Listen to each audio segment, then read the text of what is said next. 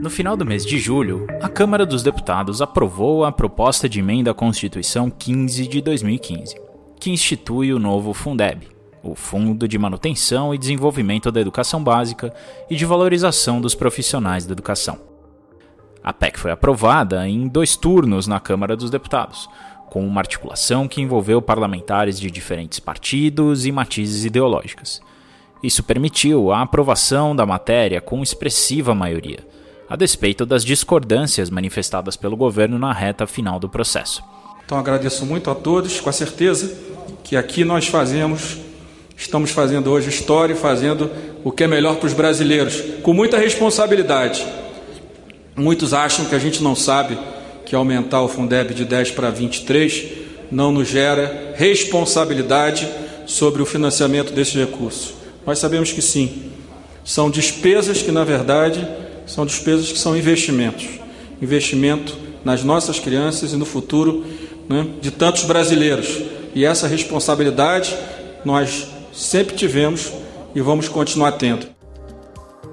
Hoje temos o prazer de receber Marcelo Calero, que é deputado federal pelo Cidadania do Rio de Janeiro. Foi membro titular da comissão especial que analisou a PEC do Fundeb na Câmara dos Deputados e está conosco hoje para falar um pouco sobre como é que foi esse processo de negociação, aprovação do texto, bem como sobre a importância desse mecanismo para a educação do Brasil. O Fundeb é aquele dinheiro que o governo federal redistribui entre estados e municípios, e esse fundo é capaz de fazer com que haja reformas na sua escola, que consiga chegar aparelhos de climatização, melhorias na infraestrutura, enfim, ele é responsável por fazer com que a educação pública ela consiga atingir níveis melhores de qualidade. Para me ajudar nessa conversa, contamos hoje novamente com a presença de Fabiano Santos, que é cientista político, professor e pesquisador do Instituto de Estudos Sociais e Políticos da Universidade do Estado do Rio de Janeiro, também do Observatório Legislativo Brasileiro. Além disso, a gente recebe o professor Romualdo Portela de Oliveira, que é diretor de pesquisa e avaliação do SEMPEC, professor titular aposentado da Faculdade de Educação da USP. Tudo bom, deputado? Olá, Vitor, tudo bem? É um prazer falar com o podcast Congresso Remoto. Um grande prazer estar com o professor Romualdo, com o professor Fabiano e com toda a nossa audiência. Bom, o prazer é todo nosso. Obrigado por estar conosco. Queria começar introduzindo aqui essa nossa discussão, né? Primeiro perguntar para você como é que foi, né? participar ali da, da negociação, enfim, e da aprovação de uma política pública que é tão complexa, tão importante e que recebeu tanta pressão ali por modificações de última hora, especialmente por parte do governo, né? E tudo isso num ambiente de deliberação remota, né? sem aquele contato entre os parlamentares, a sociedade civil. Como é que é isso para quem está lá dentro, para um, um deputado? Olha, Vitor, em primeiro lugar eu queria dizer que foi muito gratificante, não apenas por conta desse lugar comum, claro que o fato de a gente estar tratando de uma como você bem pontuou, de uma política pública com tanta repercussão né, no curto, médio e especialmente no longo prazo, como é o caso do Fundeb, isso já acaba dando sentido ao nosso trabalho, né, a todo o esforço que a gente fez, inclusive, para se tornar deputado. Né? Eu tenho sempre presente essa pauta da educação, ela vem muito atrelada à pauta da cultura, que naturalmente é o meu vetor mais forte de trabalho. Então, por isso só já seria gratificante. Mas o que eu queria também enfatizar aqui é o fato de que essa agenda do Fundeb me permitiu até, eu diria, eliminar alguns preconceitos que eu tinha em relação ao Congresso, porque a gente já começou a trabalhar nessa pauta desde o ano passado. Eu sou deputado de primeiro mandato, a gente tem sempre aquela visão meio preconceituosa mesmo, né, meio genérica de que a Câmara não vale nada, o Congresso só tem gente interessada nas suas nas suas próprias corporações. E o que se viu na comissão, e aí eu vou destacar aqui tanto o presidente da comissão, o professor Bacelar, quanto a relatora, a professora Dorinha, pessoas extremamente capazes, compromissadas, com sentido de interesse público, extremamente qualificadas é, e que elevaram, conduziram o debate e elevaram a sua qualidade de uma maneira muito substantiva. Né? Isso aqui não vou ser injusto é, de pontuar outros colegas, né, falo nas pessoas deles, porque tinham cargos à mesa né, da, da comissão, portanto é, é, é mais natural que, que eles sejam destacados. Então, isso me deu realmente um ânimo muito grande. E depois as discussões que houve sobre a matéria, sobre o mérito propriamente dito. Dentro dessas discussões, é claro que a gente tinha ali os posicionamentos, às vezes, conflitantes de algumas, eh, de algumas categorias, né, sejam profissionais, sejam categorias políticas, mas no final das contas, o que também me chamou a atenção é como a política educacional ela vem se tornando né, um consenso na sociedade brasileira e como isso tem conseguido ganhar repercussão ou ser refletido pelos próprios trabalhos na Câmara, no Congresso de uma forma geral. Isso não é algo trivial e que precisa também ser comemorado, né? porque sabemos que a trajetória até chegar nesse estado em que se tem educação com esse nível de unanimidade, que aliás se refletiu inclusive na própria votação, né, não é, não, não, não foi uma trajetória simples, né? É, se a gente fala aqui em termos de trajetória de país. Então, essa é uma conquista que precisa ser celebrada. É claro que aí eu também faço o contraponto, não querendo ser muito poliana, né, nem, portanto, demasiadamente otimista, me preocupou, por outro lado, a total ausência do governo nessa discussão. Ou, quando muito, a participação do governo para atrapalhar entendimentos que já haviam sido estabelecidos, é, como foi o, como você bem mencionou, foi aquele momento final da votação. Né? Então, o bom e velho é, não quer ajudar, não atrapalha, né? É justamente. É, e infelizmente essa máxima não foi respeitada.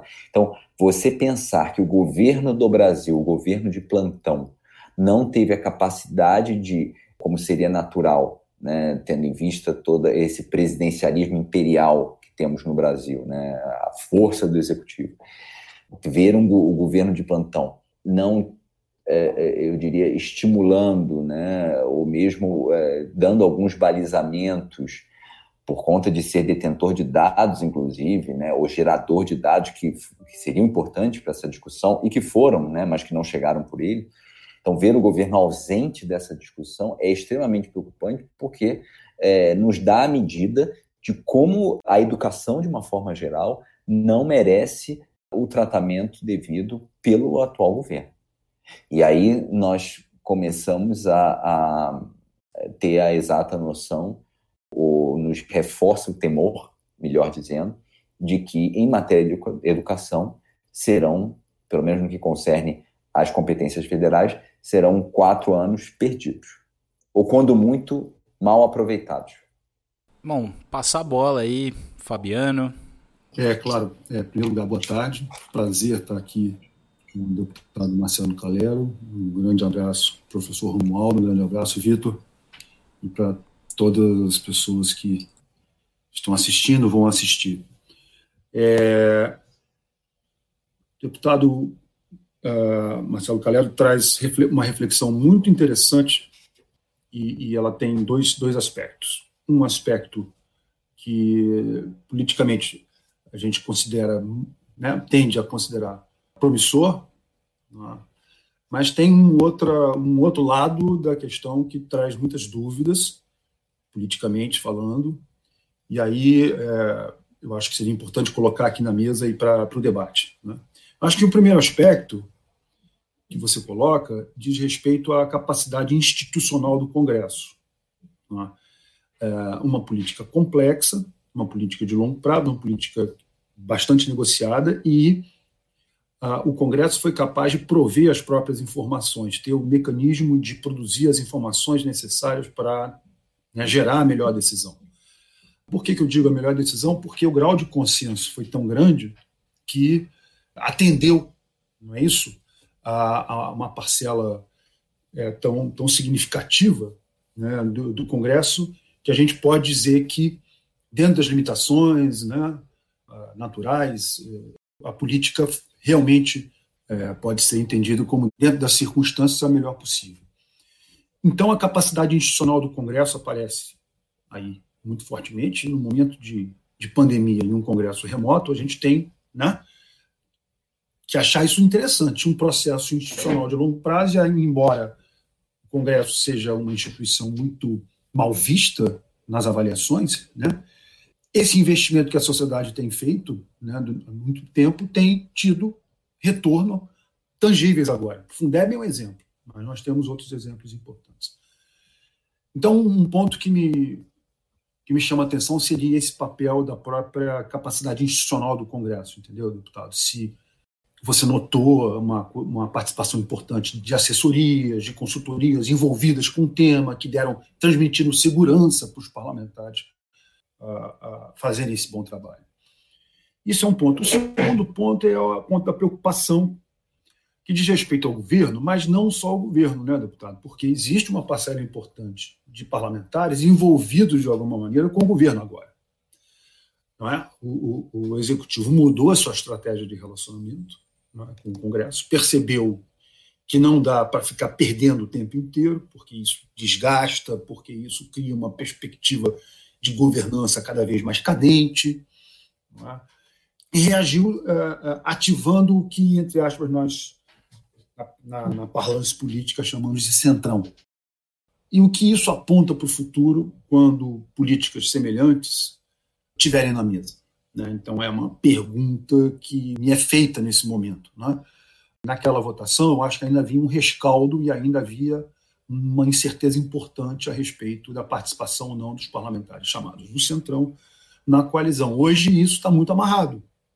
Não da forma como nós né, falamos na ciência política de coalizão, que é a participação direta de políticos nos ministérios, mas por vias aí até né, talvez mais complicadas. Então, para o futuro, como você, deputado, está vendo perspectiva de políticas tão importantes como essas virem? Porque eu fico pensando em políticas como o SUS, né, como é que vai ser repensado o financiamento do SUS, a ciência e tecnologia, não é isso?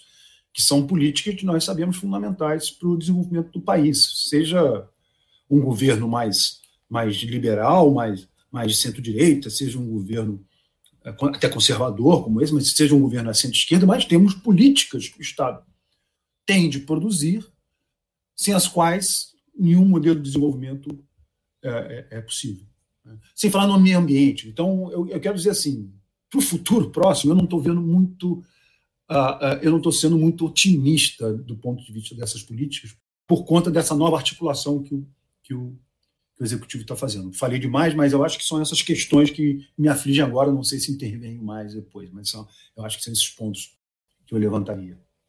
Olha, professor, excelentes provocações que você faz para nossa reflexão. Eu acho, começando a responder pela segunda parte, eu acho que existem duas pautas que vão poder nos dar a medida do que significa essa tentativa de formação de uma base parlamentar né? Essas pautas são a questão de armas e a questão do trânsito, porque são pautas que não conseguem, a rigor, congregar essa base em torno delas de uma maneira tão fluida como talvez até o próprio governo espere. Né? Na questão das armas, por exemplo, nós temos aí a bancada evangélica se posicionando de uma maneira muito contrária, né?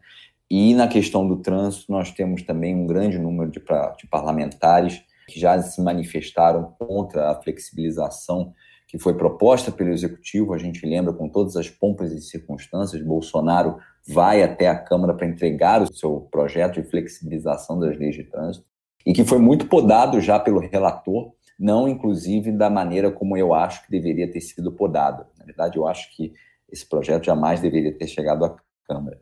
Mas aí me remete também àquela análise que já foi feita por alguns cientistas políticos e alguns jornalistas de que, nesse momento, o executivo está cuidando de assuntos paroquiais e o legislativo está cuidando das grandes matérias de repercussão nacional. Isso aponta, eu diria, professor, uma, uma avaliação talvez preliminar que eu faça aqui, e que certamente vai ter que ser objeto de estudo no, quando a gente se descolar um pouco desses anos, né, daqui a um tempo, eu, eu, eu consigo enxergar que o parlamento hoje ele tem um fortalecimento talvez sem precedentes na nova república. No momento da constituinte claro é, aí é uma situação circunstancial bastante própria né? Mas eu não estou falando aqui de protagonismo né? Que também o Congresso já teve em outros momentos como impeachment e tudo mais. Eu estou falando de e aí pegando o gancho com a primeira parte da sua provocação, um fortalecimento do parlamento como instituição mesmo.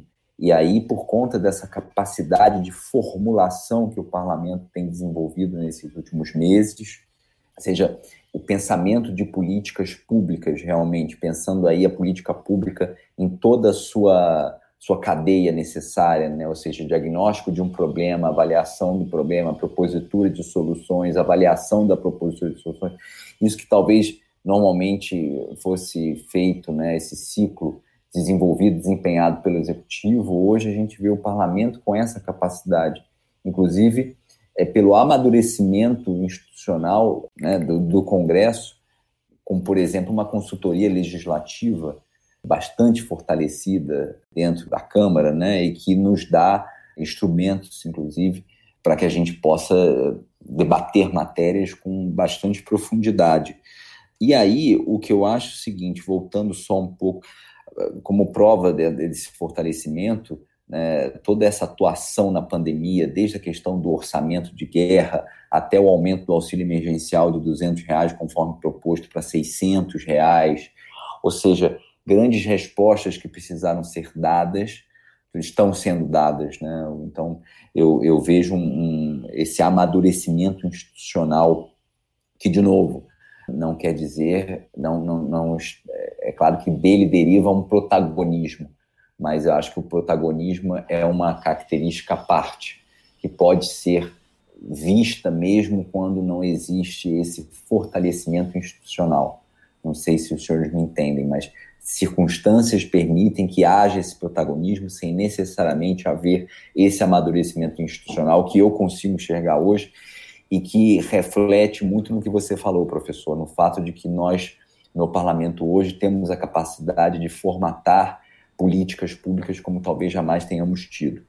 E aí, eu vou voltar à segunda parte da sua, da sua pergunta, no sentido de que eu acho que o executivo, mesmo uh, batalhando por formar essa base parlamentar, ele, diante de certos assuntos, ele pode correr o risco pelo seu radicalismo, pelo seu conservadorismo populista, né, ele acaba correndo o risco de ser deixado falando sozinho.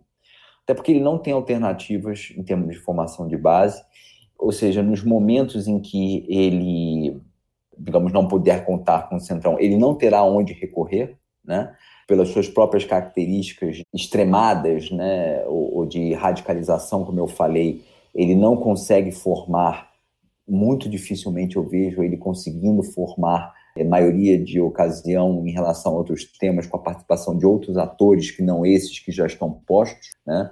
porque mesmo quando a gente tinha lá a formação clássica, né, é, fosse no governo tucano, fosse no governo petista, se conseguia ali juntar PSDB e PT pela sua característica social-democrata, né, em algumas matérias. E não, não, não, é, não há essa possibilidade. Então, ele fica refém dessa pseudo-base e não tem para onde correr. Mas aí, quando a gente chega em matérias que se consegue consenso na sociedade, na opinião pública, né, ele tem essa dificuldade. Vou aqui usar um exemplo. Não conseguimos votar até hoje a chamada que se convencionou chamar lei da, da, da grilagem né, que, que, que, veio de, de, toda uma discussão que, inclusive, teve à frente lá, eh, agrícola e tudo mais, se ia passar ou não. A pressão da sociedade foi muito grande. Né? Ao mesmo tempo, então, tem a questão da pauta do meio ambiente, é uma pauta que repercute muito na sociedade. A Essa foi, do... a, foi a medida provisória 910, né? E que depois houve uma negociação ali no plenário para que fosse transformada num projeto de lei. E a coisa realmente empacou.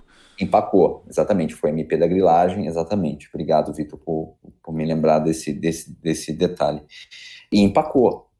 Então, quer dizer, né, não foi exitosa a estratégia do governo, ainda que naquele momento não houvesse essa conformação aí mais ao centro, mas já havia ali um, um, um, embrião disso. E eu acho que, por conta da pandemia, o mesmo vai se refletir em tentativas, por exemplo, de tolher políticas de ciência e tecnologia não acredito que prospere. Porque aí eu vejo também, professor, uma coisa. Quando a gente vai para um governo de entregas, como era o caso do governo Lula, por exemplo, né, as pessoas, o, o os políticos eles tinham né, essa pretensão de estar próximo ali do governo, porque havia entregas sendo feitas, né? havia políticas públicas sendo executadas, e aí você quer trazer aquela política pública para perto da sua, da sua base eleitoral, quer tirar uma casquinha ali da popularidade e tudo mais. Eu não vejo. É um governo que não tem capacidade de execução. Ou vamos colocar de uma maneira generosa, tem uma capacidade de execução muito limitada, por todas as circunstâncias, desde a competência do governo até as questões de ordem material. Então, é essa, essa, essa possibilidade também de sedução, digamos assim, do mundo político, ela também está interrompida. Então, é, ela fica muito mais em sede de instrumentos já clássicos, como emendas e tudo mais, que também têm as suas limitações, que também têm as suas, os seus limites circunstanciais.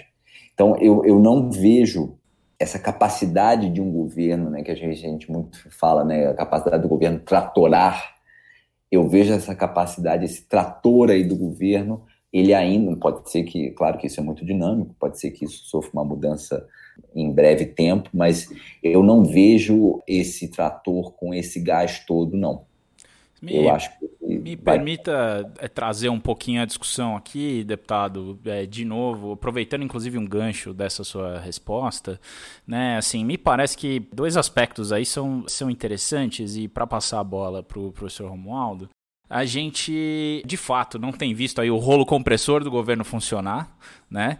O governo não tem conseguido tratorar matérias, enfim, pautas, e acho que isso tem aberto um espaço não só para aquilo que o, o, professor Fabiano mencionou, né, sobre é, o, a atuação da consultoria legislativa, mas também um espaço ali de atuação para as organizações eh, da sociedade civil, né? E acho que esse aspecto da tramitação do Fundeb, né, para a gente retomar aqui um pouquinho essa pauta, me pareceu que foi fundamental ali, né, via tanto a frente parlamentar, né, mas os subsídios que foram trazidos, a conexão, especialmente nesse ambiente de congresso remoto, né, a, a canalização da pressão da sociedade, dos professores, enfim, tudo isso teve uma, uma atuação muito forte da, das organizações da sociedade civil. E aí aproveito para dar a deixa para o professor Romualdo, enfim, fazer sua pergunta, seu comentário.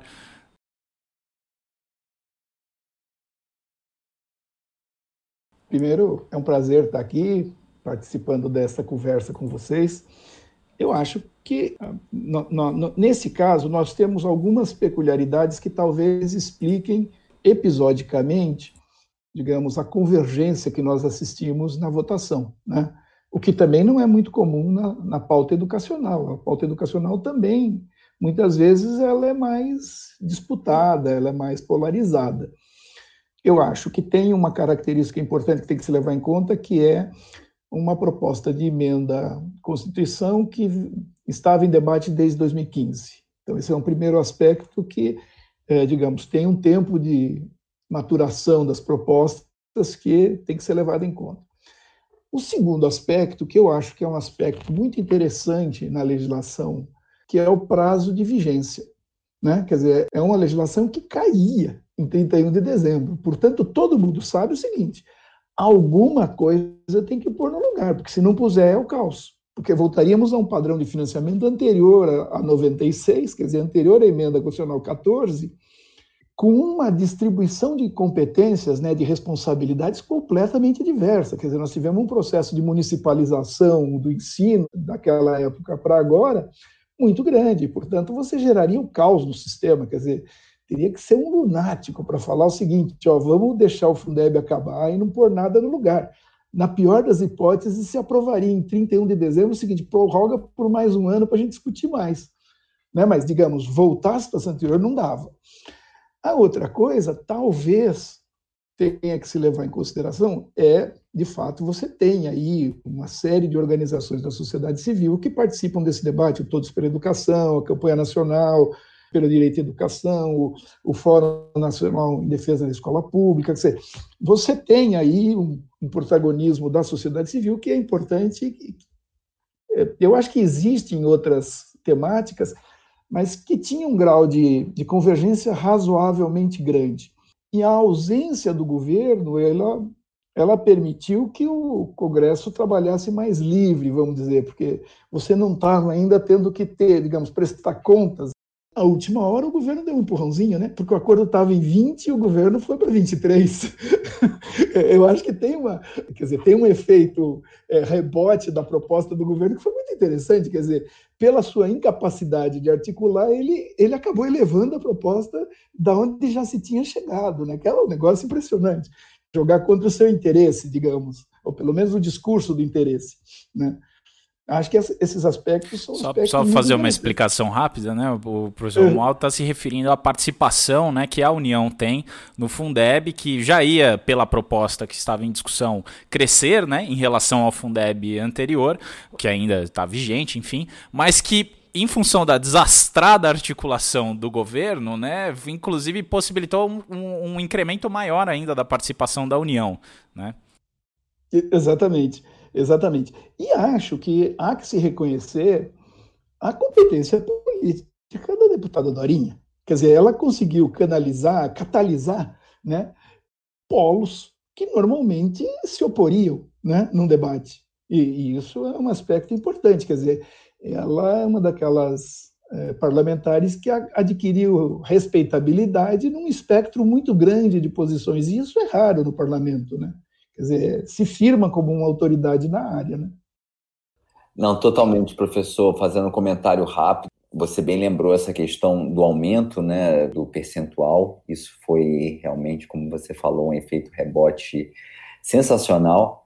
E a professora Dorinha, realmente, que o trabalho que ela fez, para que as pessoas até possam entender, acho isso interessante, né? Porque, a despeito das reuniões de comissão que a gente teve, que foram inúmeras, também houve uma série de outras reuniões de geometrias variáveis e com atores diferentes que a professora Dorinha capitaneou. Ela estava muito bem articulada também com o presidente da Câmara, que deve-se dizer, deve-se registrar, o Rodrigo Maia colocou muito capital político também nessa questão do Fundeb.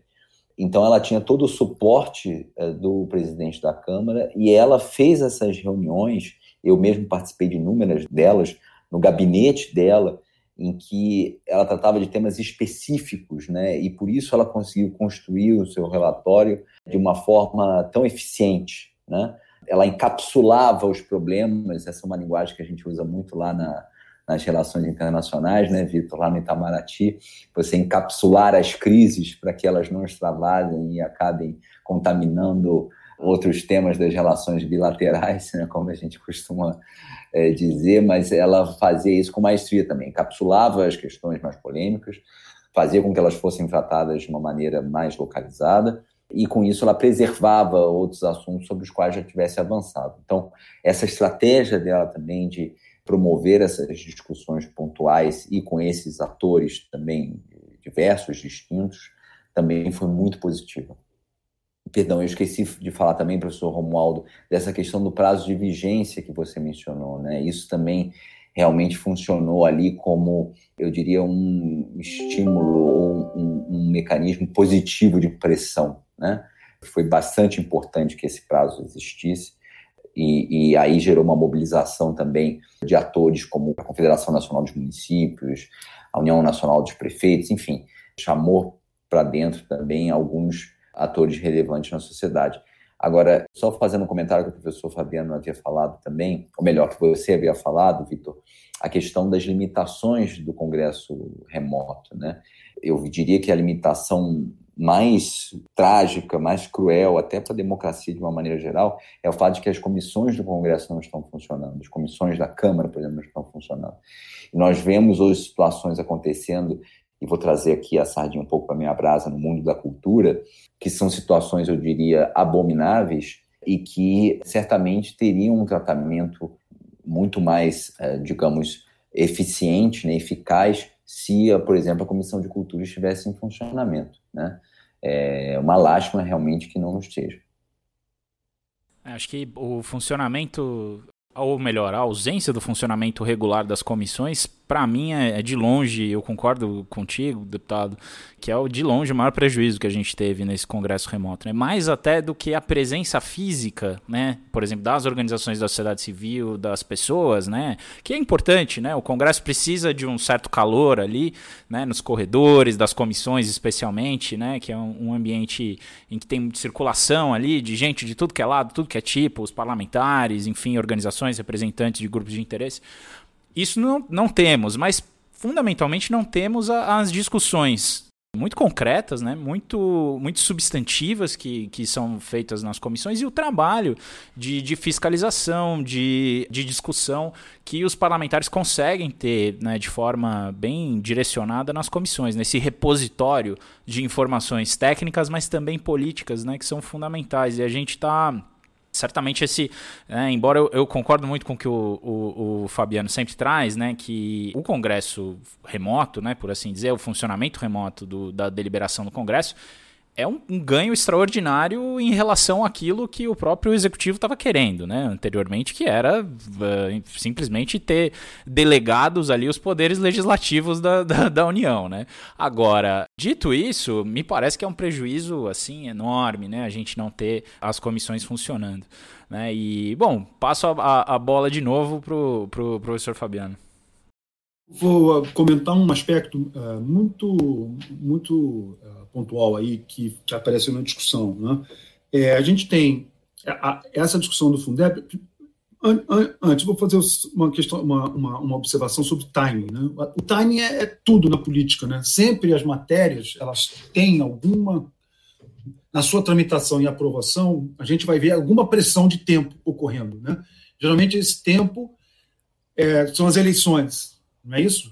E, às vezes, essa questão de caducar uma lei importante, não pode deixar caducar. Então, timing e política, nós, se a gente perceber, os movimentos sempre vão estar influenciados né, pelo cálculo né, do tempo né, na, na, política. Então, acho isso uma, uma, uma, observação muito interessante do ponto de vista teórico. Mas, do ponto de vista mais da, da, da realidade brasileira política, é a, a, o papel da professora Rosinha é muito interessante, porque nós estamos vivendo hoje no Brasil, a minha percepção, é um, é um vácuo né, de lideranças políticas, com essa capacidade de interlocução né, em vários espectros, respeito, respeito né, para tratar e dialogar em vários espectros. Isso falta na política brasileira a partir da polarização que veio, aí vamos dizer, de 2014, talvez.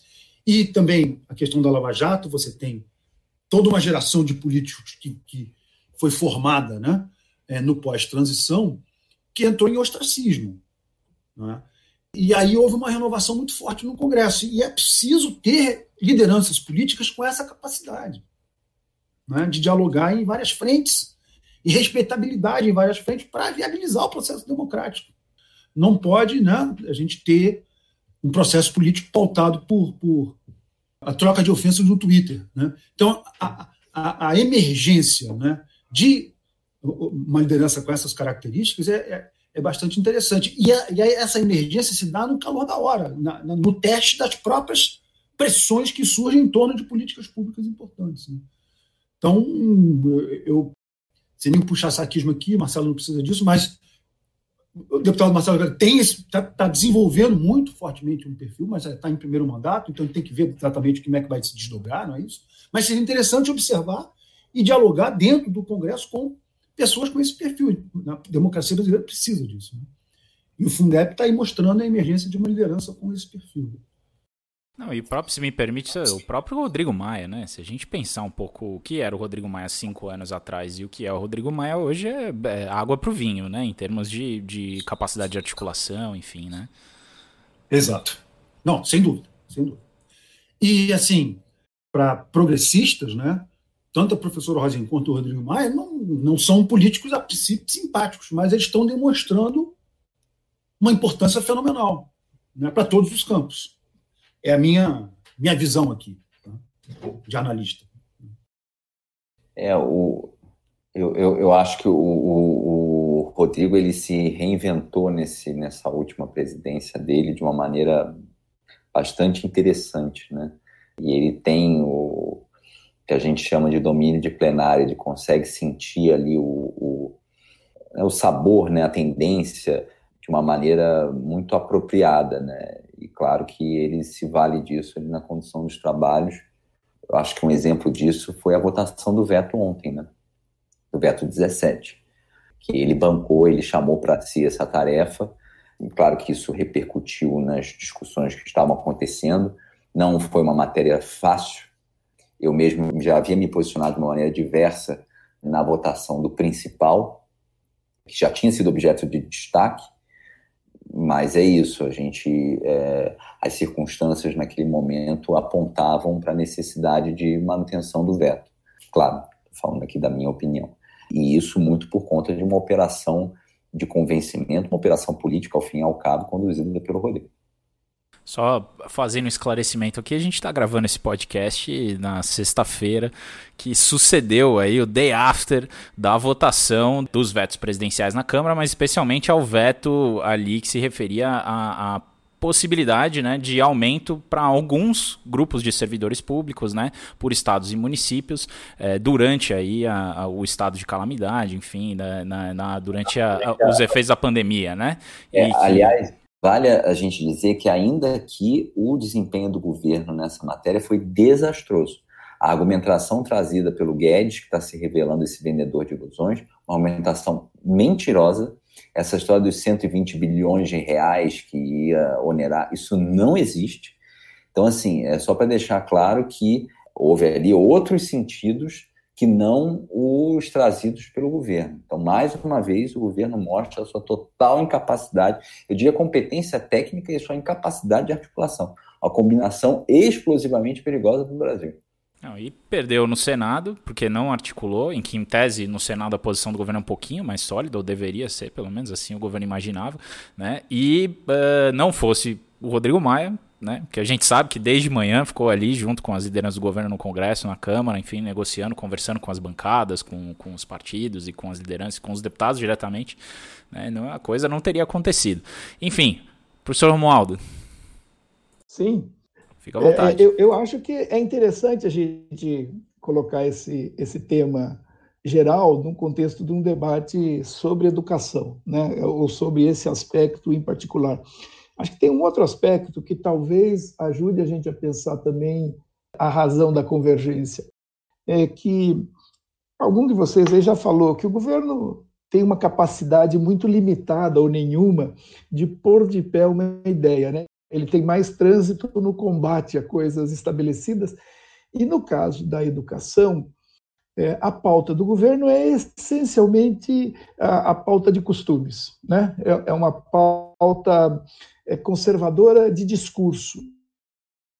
Desde o primeiro ministro, como é que você vai suplementar Estado? Isso é um vácuo, né? não tem nada, não sai nada dali. Então, eu acho que a característica da temática também ajudava uma, uma autonomização da Câmara, né? porque o governo não tem o que dizer a respeito, e, e, e, quando entra nessa pauta de gastar mais, gastar menos, ele é contraditório, né? porque o, o Guedes tem uma, uma linha que é quase que um, o fundamentalismo neoliberal, né? E o, e o governo oscila, né? O governo tem horas que faz lá a política tradicional de preservar suas bases de apoio, enfim, né? E, e portanto, é, como é uma discussão que tem um, uma característica técnica, tem que conhecer o orçamento, tem que conhecer o mecanismo do, do financiamento da educação, o governo tem pouco a dizer, né? Mesmo a entrada que ele fez, se você pensar na, naquela proposta de 23%, pegando 5% para o Bolsa Família, você já teria que fazer uma ginástica para enquadrar esses 5% em despesa de MDE, né? que são as despesas de manutenção e desenvolvimento do ensino previstas no artigo 70 da LDB. Então, assim, não era trivial você aprovar aquilo sem conversar com essa parte é, técnica que o governo não se deu conta que tinha que ter, né? Por isso que caiu muito fácil a proposta de ir para a Bolsa, quer dizer, ela não pode vir dessa fonte. Né? Então, é, é, acho que tem, é, tem uma série de características que facilitaram. Se isto vai, de fato, é, virar uma regra agora com, com a nova base do governo, eu acho que é uma coisa para se testar. Né? Acho que tem uma outra característica que é muito interessante desse processo. Eu não me lembro, e posso posso estar tá falando pela minha ignorância de não conhecer o, bastidor da, do legislativo, mas eu não me lembro de um projeto de uma das casas que participou na fase do acordo, da construção do acordo com o relator da, da outra, que é um ganho impressionante pelo seguinte: o senador Flávio Arnes fez o seu substitutivo sem alteração, ou seja, digamos, ele já tinha costurado o acordo também, pela sua participação no acordo, ele foi convencido, ele pôs lá, falou, para ir tranquilo e rápido tem que ter esse ou aquele aspecto, que fez com que desse celeridade também a tramitação no, no, no Senado. Eu acho que isso é um aspecto muito interessante.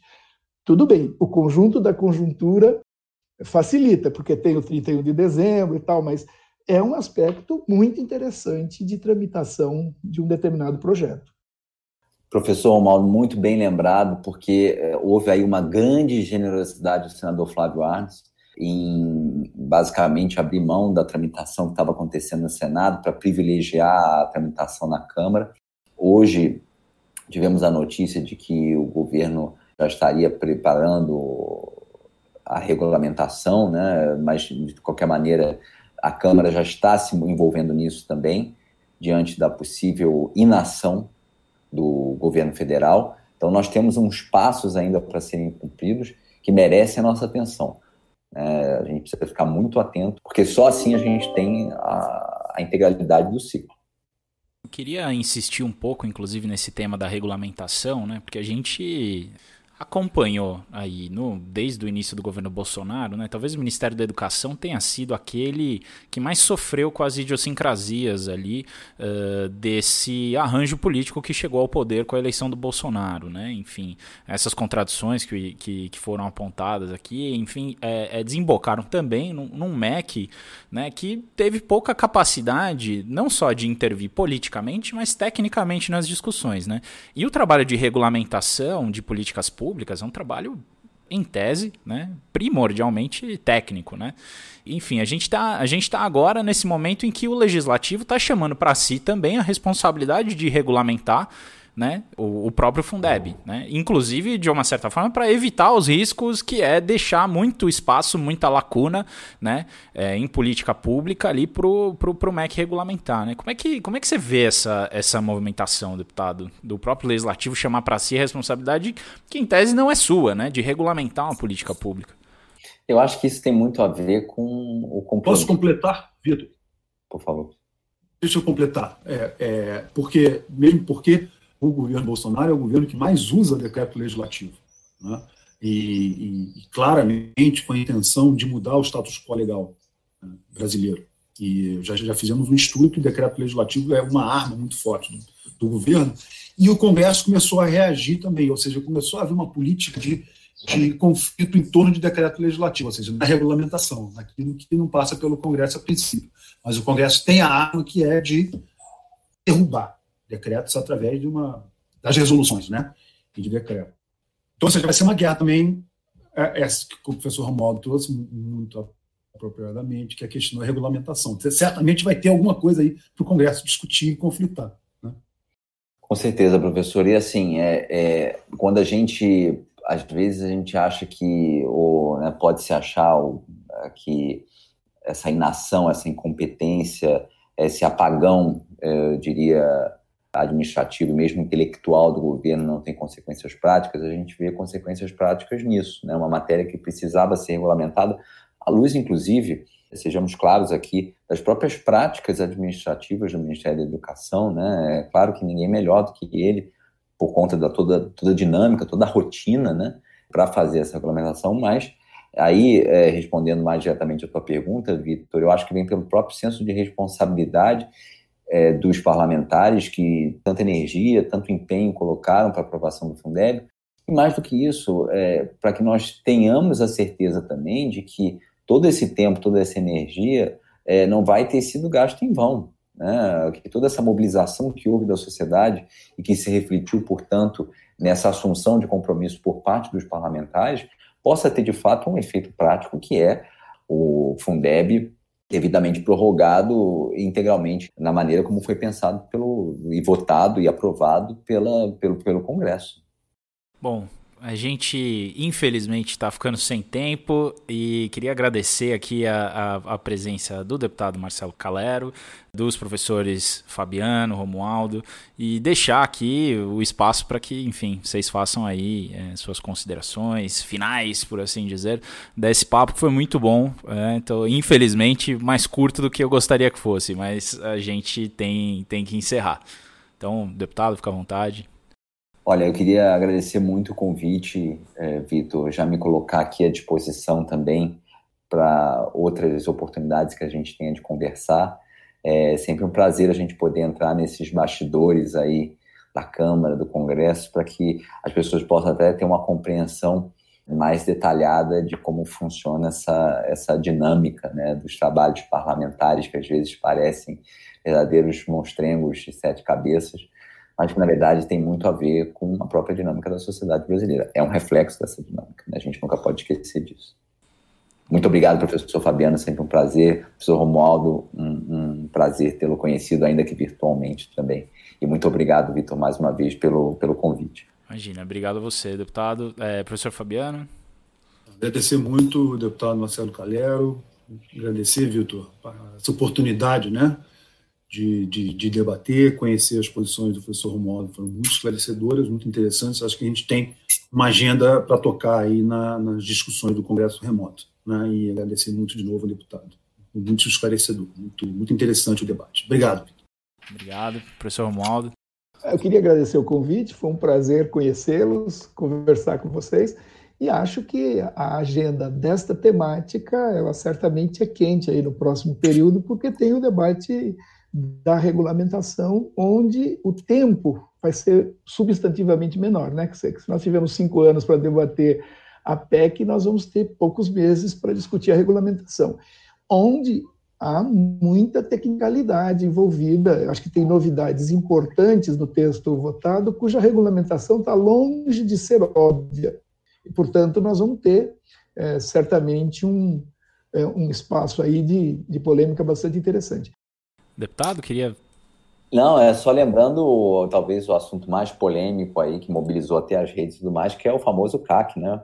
Custo aluno qualidade, que vai ter que ser objeto aí de uma grande, de um, grande consensuação, como se costuma falar. É, quando a gente, quando a gente entra na discussão de, de, dos detalhes de quem vai receber o dinheiro, para onde vai, quanto vai, como vai, é, a, coisa, a, a coisa fica complicada. Então, bom, queria agradecer muito aqui novamente a vocês todos, agradecer aos nossos ouvintes e, e na próxima semana a gente retorna. Muito obrigado, um grande abraço. Este foi o episódio especial do Congresso Remoto sobre o Fundeb. Para saber mais, você pode acessar congressoremoto.org.br e conferir as análises feitas pela parceria entre Dado Capital, Observatório Legislativo Brasileiro e Pulso Público. Congresso Remoto é um projeto que conta com o apoio da Fundação Avina, da Fundação Laudes e da RAC, a Rede Advocacy Colaborativa. Este podcast foi editado por André Madruga, com produção e roteiro de Pedro Gomes e apresentação de Vitor Oliveira. Você pode ouvir e assinar o Congresso Remoto nos principais agregadores e plataformas de podcast, como Spotify, Apple Podcasts e Anchor. Assim não perde nenhum novo episódio.